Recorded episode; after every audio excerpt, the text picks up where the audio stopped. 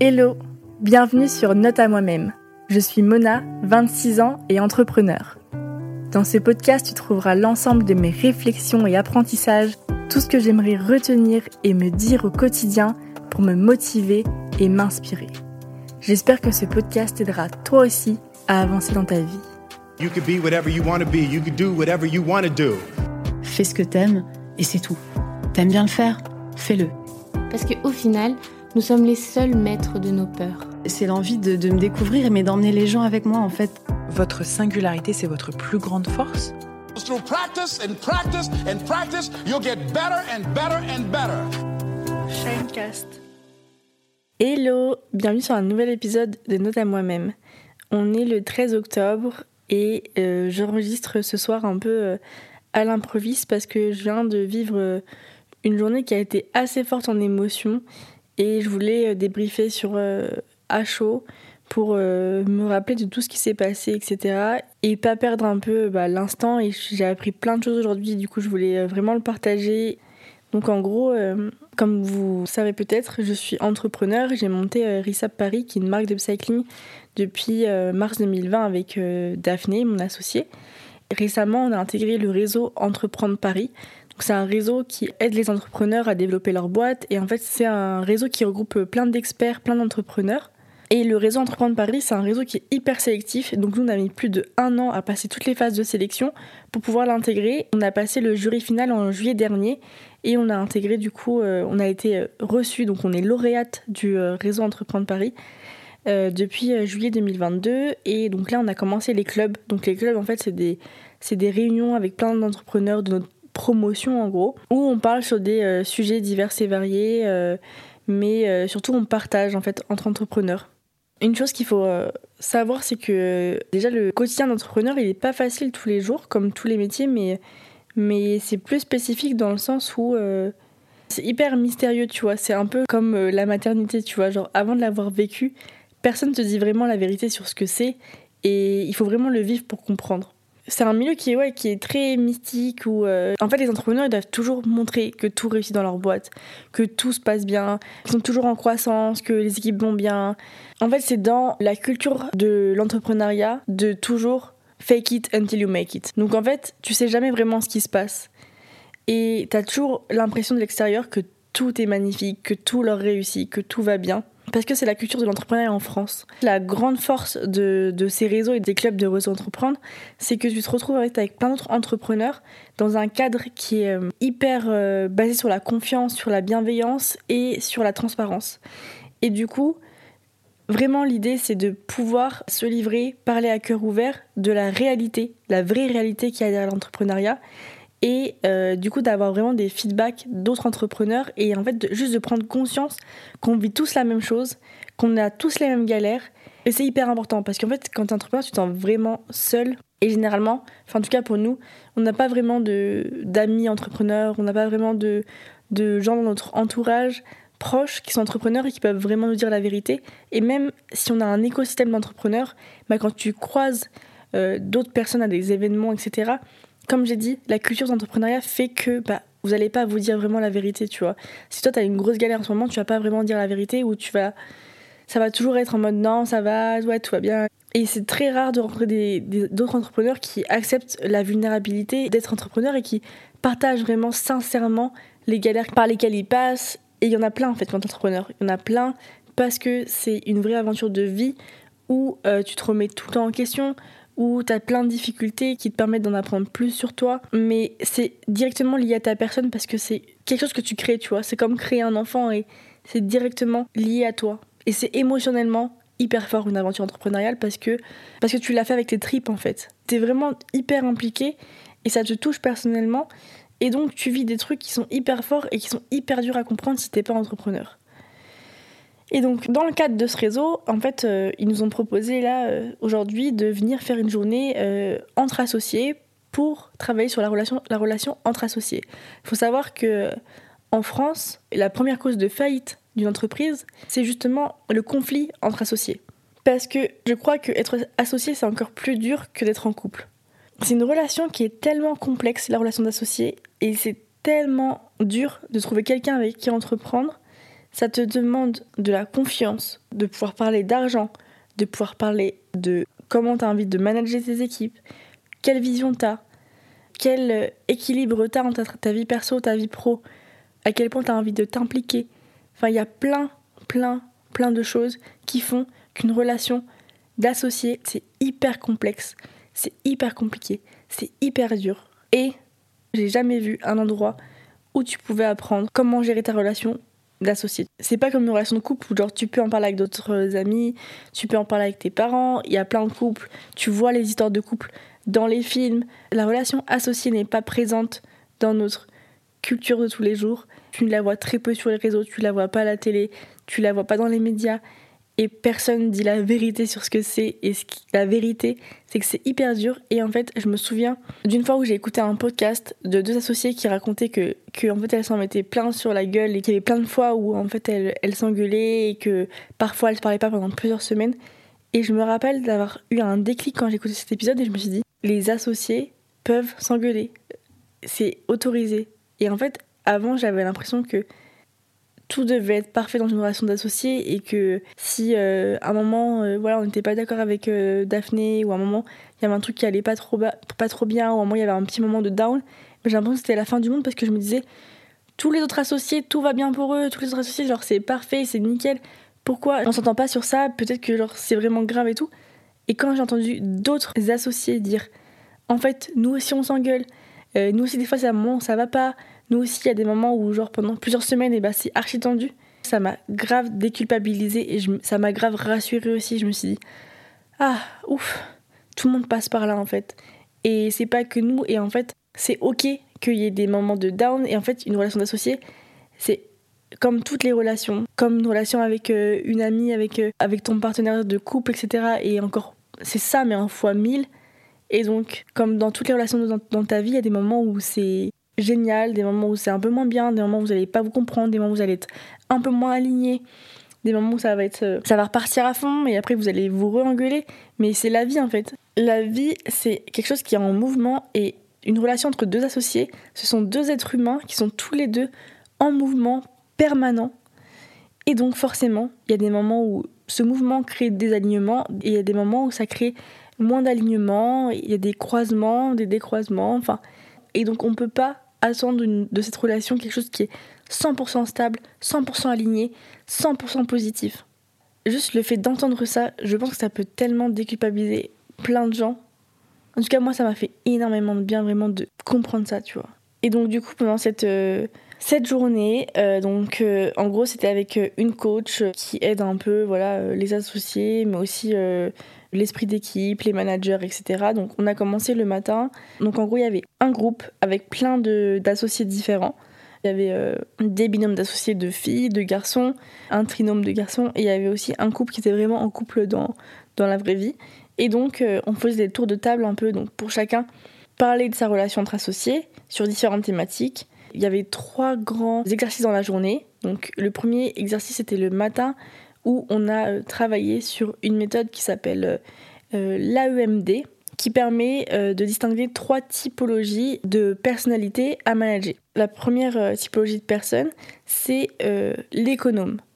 Donc ça, c'était la coach qui présentait cet exercice. qui est en fait une personnalité qui fait ce qu'on lui demande, qui respecte ce qui est dit, qui déteste les imprévus, qui déteste l'injustice et euh, qui va tout le temps chercher un peu à, s'économiser dans son travail, qui veut pas forcément faire plus que ce qu'on lui demande.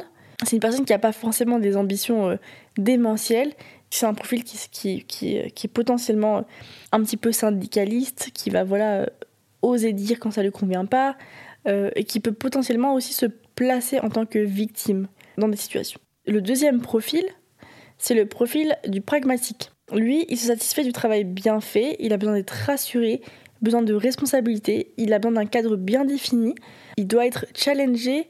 Quand il est challengé, il peut vraiment se dépasser, euh, s'épanouir. Il est très sensible à la reconnaissance, mais il est aussi très terre à terre, réaliste, et il voit les choses de manière très concrète. Et c'est une personne qui peut, si on, si on arrive à l'emmener avec nous, être très impliquée dans l'entreprise. Ensuite, il y avait la troisième personnalité, donc c'est la personnalité insecure overachiever. C'est une personnalité qui se dépasse tout le temps, qui, euh, qui en veut toujours plus, qui ne célèbre pas les victoires, qui, euh, dès qu'on a réussi un truc, il passe à autre chose, euh, il prend pas le temps d'apprécier. C'est vraiment quelqu'un qui, qui se lasse très vite, qui peut très vite tomber dans l'ennui, qui peut même déprimer si on l'évalue trop durement. Et c'est une personne voilà, qui va chercher la stimulation en permanence. Le premier exercice de la journée, c'était vraiment discuter. donc, on, se mettait, on se remettait entre associés en groupe et on discutait de euh, comment on se positionne nous par rapport à ces trois profils et ensuite euh, essayer de comprendre dans nos équipes quelles sont euh, les typologies de personnalité pour mieux les comprendre et mieux comprendre comment ils fonctionnent et ainsi comment les manager. Avec Daphné, du coup, on a discuté. Donc voilà, il s'est avéré que moi j'étais une personnalité plus pragmatique et Daphné plus insecure overachiever. Donc ça veut dire que moi je suis quelqu'un de plus stable dans euh, mon travail, alors que Daphné va être plus dans les extrêmes, donc euh, des gros pics de euh, des gros pics de travail, des pics un peu plus bas, qui va aussi se lasser très vite. Donc elle a besoin de tout le temps être stimulée, d'être dans des phases d'intensité hyper fortes, parce qu'elle peut très vite s'ennuyer, elle a besoin d'être challengée, elle a besoin de, de, se dépasser, de faire des choses qui vont la stimuler à aller plus loin, à apprendre des nouvelles choses, à faire des victoires, enfin voilà. Elle, a, elle a besoin de, de grands challenges. Donc déjà, on, on, a pu distinguer nos deux profils et voir du coup ce que ça a apporté euh, dans notre relation de bénéfique et aussi euh, de, enfin, de différence entre nous. Et ensuite, on a pu faire les profils de chaque personne de l'équipe et du coup mieux comprendre voilà, euh, les personnalités et voir aussi peut-être les personnalités qui pouvaient nous manquer dans l'équipe pour qu'il y ait plus de drivers, plus de moteurs, etc. Ensuite, on a fait un deuxième exercice qui consistait en fait à un peu définir euh, la zone de génie de chaque personne et euh, vraiment définir quelle est dans notre associé les choses qu'il arrive à faire sans que ça lui demande d'effort. Donc là, pendant, pareil, on s'est remis en petit groupe et on a défini euh, les zones de génie de Daphné, comment elle arrive à booster les gens, comment elle arrive à apporter une énergie dans un groupe, le fait qu'elle soit solaire, le fait aussi qu'elle soit accessible et qu'elle arrive à mettre les gens hyper à l'aise, qu'elle arrive à faire les liens entre les gens, à les réunir, donc voilà un peu euh, tout ça. Ça, c'était vraiment ses points positifs et qu'elle arrive à le faire hyper naturellement sans que ça lui demande aucun effort.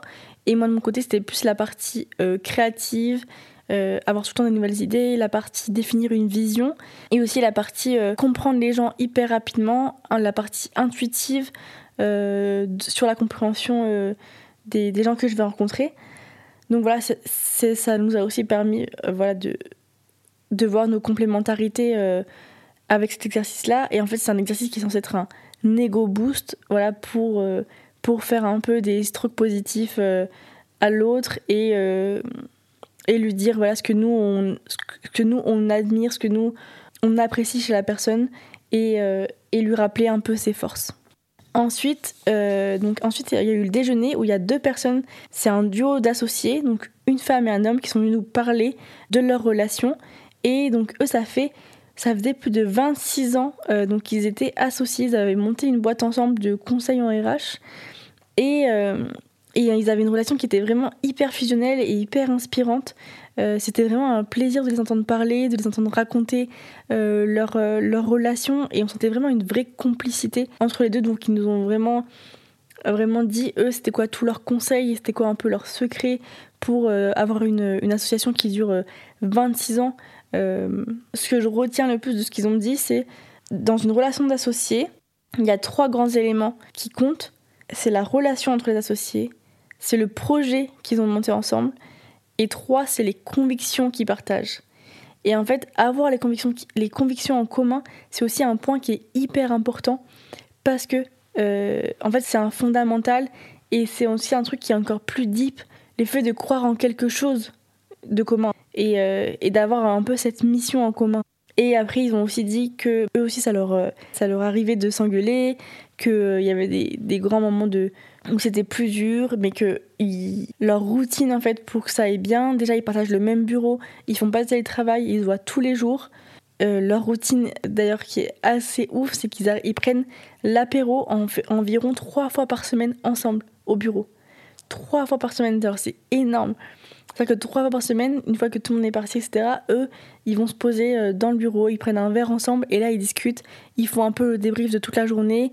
Ils se parlent des points importants avec un verre dans un moment qui est plus convivial. Mais voilà, ils se, ils se disent, ils partagent tout leur ressenti. Je trouve ça hyper intéressant et hyper beau parce que ça montre en fait leur amitié, comment aussi ils la conservent au-delà de ça et comment ils se créent un moment à eux où ils peuvent tous partager. Ils peuvent aussi vider leur sac, avant de rentrer chez eux. Et c'est un peu un sas de décompression et je trouve ça hyper cool qu'ils arrivent à prendre l'apéro trois fois par semaine. Enfin, c'est énorme. Et donc ils sont amis, ils sont tous les deux mariés à côté, euh, ils ont tous les deux une famille à côté avec des enfants, etc.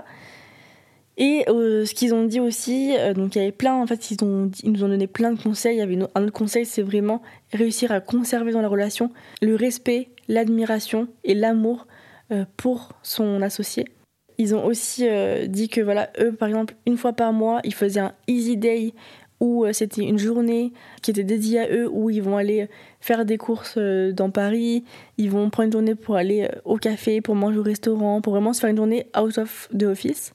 Ils font aussi des week-ends au vert où en fait ils partent un moment en dehors de Paris pour aller au vert, donc à la campagne ou à la montagne ou je sais pas où pour se retrouver euh, tous les deux, discuter, passer du temps aussi en dehors du bureau et en profiter pour parler, discuter, euh, revoir euh, les visions, reparler de tout ce qui, tout ce qui va pas, tout ce qui va bien.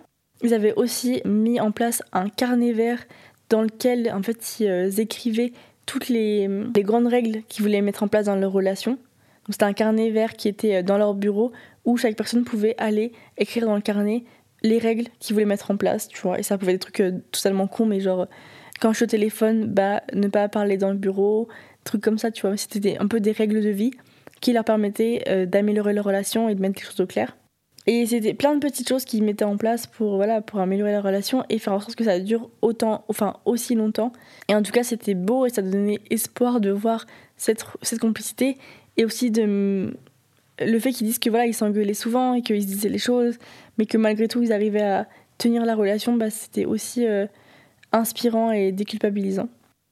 Ensuite, après le déjeuner, on a fait un autre exercice qui consistait à se poser des questions pour optimiser en fait la relation entre associés. Donc, je vais vous lire les questions. Là, pareil, du coup, on s'est remis en binôme et les questions c'était quel entrepreneur êtes-vous? Euh, Quels sont vos drivers? Comment voyez-vous l'évolution de l'entreprise à un an ou à cinq ans? Quelles sont vos priorités d'ici la fin de l'année? Euh, Quelles sont vos priorités pour l'année prochaine? Quelle perception avez-vous de votre relation et de votre alignement? Puis, euh, quelles failles potentielles identifiez-vous dans votre relation? Le cas échéant, comment pourriez-vous y remédier? C'était des questions voilà, qui étaient des questions un peu ouvertes, euh, dans lesquelles on pouvait parler avec Daphné. Et en fait, c'est là où on a eu, euh, bah, je pense, le moment le plus fort et, euh, le plus intéressant de la journée, c'est euh, en discutant que là, on a pu vraiment aller chercher toutes les petites frustrations qu'on avait accumulées, tous les non-dits qu'on avait accumulés, tout ce qu'en fait on n'avait jamais pris le temps de se dire. Et en fait, je pense que ça nous a fait énormément du bien à elle et à moi de pouvoir bah, remettre les choses à plat. Et en fait, c'est vrai qu'avec du recul, ben, en fait, ça fait presque deux ans et demi qu'on entreprend ensemble, même plus que deux ans et demi qu'on entreprend ensemble. Et on n'a presque jamais fait de bilan où on s'est posé vraiment tous les deux pour dire ok, là, qu'est-ce qui te plaît, qu'est-ce qui te plaît pas dans ma manière d'être, dans ma manière de fonctionner. Après, on se connaît bien, on se le dit euh, aussi, euh, enfin, un petit peu tous les jours, mais vraiment faire un vrai bilan où qu'est-ce que t'aimes pas, en fait, qu'est-ce que t'aimerais que je change? C'est quoi les fois où t'as été blessé par rapport à ce que j'ai fait? C'est quoi les moments où t'as eu une frustration et tu me l'as pas dite? Et en fait, ça peut très vite arriver. Et ça, en fait, même pas, ça arrive forcément, tu vois. Quand tu entreprends avec quelqu'un, ça arrive forcément qu'il y ait des non-dits. Ça arrive forcément que tu fasses des choses qui vont blesser l'autre personne, mais c'est pas volontaire. Ça arrive forcément qu'il y ait des choses qui vont la frustrer. Ça arrive forcément qu'à un moment, il y a une personne qui prend le lead sur l'autre. Euh, il y a une personne qui se sent lésée par rapport à l'autre et ça crée euh, un mal-être. Et la personne, elle va garder ça pour elle et à un moment, elle va le ressortir. Et en fait, vraiment, il faut en parler et c'est hyper important. Et je pense qu'il y a trop d'associés et même. Euh, au-delà de l'association, il y a trop de relations humaines où on ne prend pas le temps de se dire les choses. Et se dire les choses, en fait, c'est ça le, remède à tout, c'est ça, ça le secret de tout. C'est prendre le temps de communiquer, communiquer, communiquer et recommuniquer. Prendre le temps de dire ce qu'on a ressenti, pourquoi à ce moment-là on s'est senti mal, pourquoi à ce moment-là on n'a pas compris la réaction de l'autre, et arrêter d'interpréter en fait ce que l'autre pense, mais, mais vraiment lui demander sincèrement qu'est-ce qui s'est passé, etc. Et en fait, s'il y a de l'amour et s'il y a du respect, et bah, le fait de communiquer, ça va forcément arranger les choses. Parce que les deux voudront, dans tous les cas, trouver une solution pour que ça s'arrange. Et donc, euh, vraiment, ce que je retiens de cette journée, c'est euh, communiquer et pas laisser les choses s'installer. Donc là, on, a eu une bonne discussion, etc. Et c'était. Euh, moi, vraiment, ça m'a soulagé d'un poids et ça m'a permis de. Bah, de discuter de plein de choses auxquelles je pouvais ruminer et de passer à autre chose. Et voilà, et aussi se rappeler avec Daphné que pourquoi on a entrepris ensemble, parce que c'était une évidence en fait qu'on entreprenne ensemble, parce qu'on a les mêmes valeurs, parce qu'on s'aime énormément, parce qu'on est des meilleurs potes à la base, parce qu'on avait toutes les deux cette vision euh, de, d'entrepreneuriat avec du sens, avec de l'impact, l'envie de faire des grandes choses. On est toutes les deux hyper ambitieuses. On avait toutes les deux envie de, de créer des représentations euh, dans l'entrepreneuriat féminin. Enfin, plein de choses en fait. Et c'est aussi se rappeler tous ces points qui nous ont euh, rassemblés au début et qui nous rassemblent toujours et dire en fait on n'oublie pas ça. Et aussi se dire en fait n'oublions jamais que tout ce qu'on fait dans notre quotidien, c'est jamais l'une contre l'autre et qu'on a une profonde bienveillance et un profond respect l'une pour l'autre et que malgré genre les incompréhensions qu'on peut avoir au quotidien, la fatigue, le stress qu'on a au quotidien, faut jamais oublier ça, tu vois. Et faire ce pic de rappel, peu importe le type de, relation que tu as, c'est hyper important. Ça m'a aussi permis euh, de prendre conscience en fait que euh, il y a aussi plein de sujets qu'on évite dans tout type de relation parce qu'en fait on a peur de se confronter à nous-mêmes. Et euh, si vous êtes sensible comme moi je suis, genre c'est des sujets où vous avez peur d'en parler parce que vous savez que si vous en parlez, il y aura trop d'émotions et que vous allez potentiellement pas réussir à vous empêcher de pleurer, vous empêcher de voilà d'avoir des signes de vulnérabilité face à la personne et du coup, c'est des choses où vous allez tout le temps enfin vous n'allez pas oser avoir ces conversations là avec des gens parce que vous êtes sensible et vous savez que vous arriverez, vous n'allez pas réussir à en parler. Et moi, je suis comme ça et je sais qu'il y a plein de sujets euh, que je vais pas oser aborder avec des gens parce que je me dis, mais en fait, là, si je parle de ce sujet-là, je vais être incapable en gardant la face et en gardant mes argumentaires, etc. Donc, euh, si vous êtes comme moi, allez faire une thérapie. Non, je rigole. Si vous êtes comme moi, ben en fait, il faut prendre son courage et, et c'est ok d'être vulnérable et c'est ok de pleurer face à des gens qu'on aime. C'est pas un problème. Vaut mieux en parler et si vous tenez assez à la relation avec cette personne, c'est important de, désamorcer des sujets. Et en fait, si vous avez autant d'émotions, c'est que c'est des blessures en vous et c'est que c'est des failles. C'est hyper important de s'en libérer. Et la parole, c'est un moyen, tu vois, d'en discuter, c'est un moyen. Et en fait, vous allez vous rendre compte aussi que plus vous en parlez, bah, plus vous allez réussir à en parler sans, sans autant d'émotions. Et, je crois que, je sais pas si c'est ça, mais j'ai l'impression que quand tu arrives à parler d'un sujet qui te touche profondément, qui, qui, a été une vraie blessure en toi, sans parler, bah, c'est que, que tu commences à guérir. Donc, euh, parler, même, même si ça demande d'être vulnérable face à des personnes, et même si euh, parfois parler, c'est ouvrir euh, une brèche qui, qui va être énorme, et même si parfois c'est, ça demande un courage infini, ou ça va réveiller plein d'émotions en vous, bah c'est important de le faire à un moment ou à un autre. Parce que si on n'en parle pas, bah les blessures en nous elles vont jamais guérir, tu. Faut parler pour résoudre les blessures et c'est en guérissant ces blessures qu'on a dans notre petit cœur qu'on arrivera à passer à autre chose, à grandir et à évoluer. Et moi j'ai un conseil, c'est si vous êtes trop sensible et vous avez du mal, peut-être à avoir justement ces conversations euh, franches et ces conversations de d'honnêteté radicale avec d'autres personnes il y a d'autres moyens comme euh, l'écriture où vous pouvez par exemple écrire un message à quelqu'un pour euh, lui dire ce que vous avez sur le cœur si c'est trop dur de le dire à haute voix, passer par le format écrit ou même passer par le format euh, faire un audio à quelqu'un si c'est plus simple pour vous. Mais en tout cas, une chose qui est aussi importante, c'est si vous avez quelque chose à dire à quelqu'un que vous avez sur le cœur depuis longtemps et que vous avez besoin de vous en libérer, faites-le, mais n'oubliez pas de toujours le faire avec bienveillance. Si c'est une personne que vous aimez toujours le faire avec bienveillance, ne jamais le faire pour blesser la personne en retour, mais toujours le faire dans, avec la volonté d'améliorer votre relation et, euh, et d'aller dans le bon sens ensemble en fait. Et vous dire que dire ces mots-là, c'est pour le bien de la relation.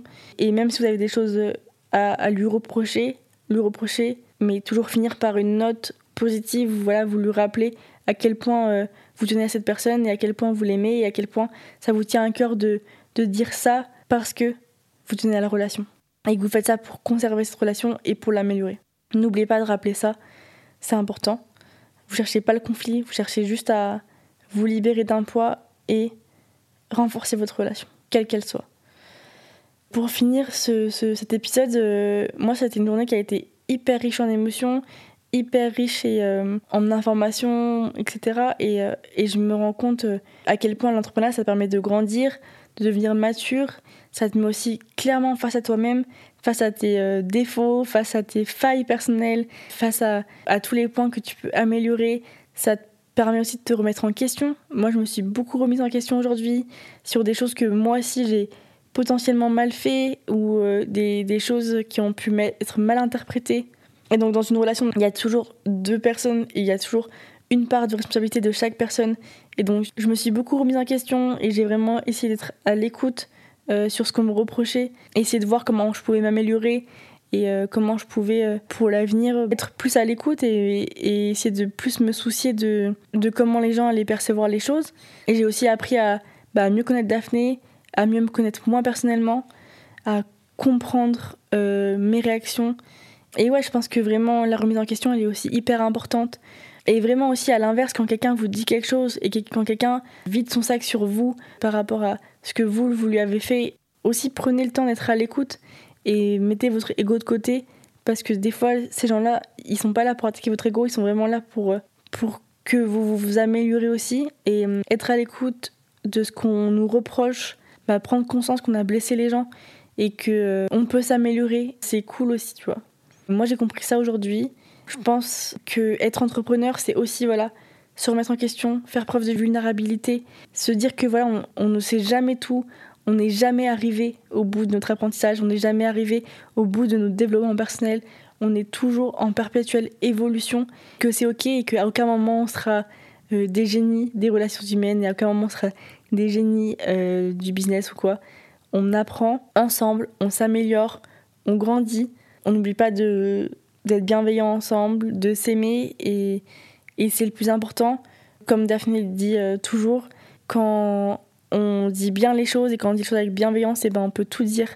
Et c'est comme ça qu'on, qu'on évolue.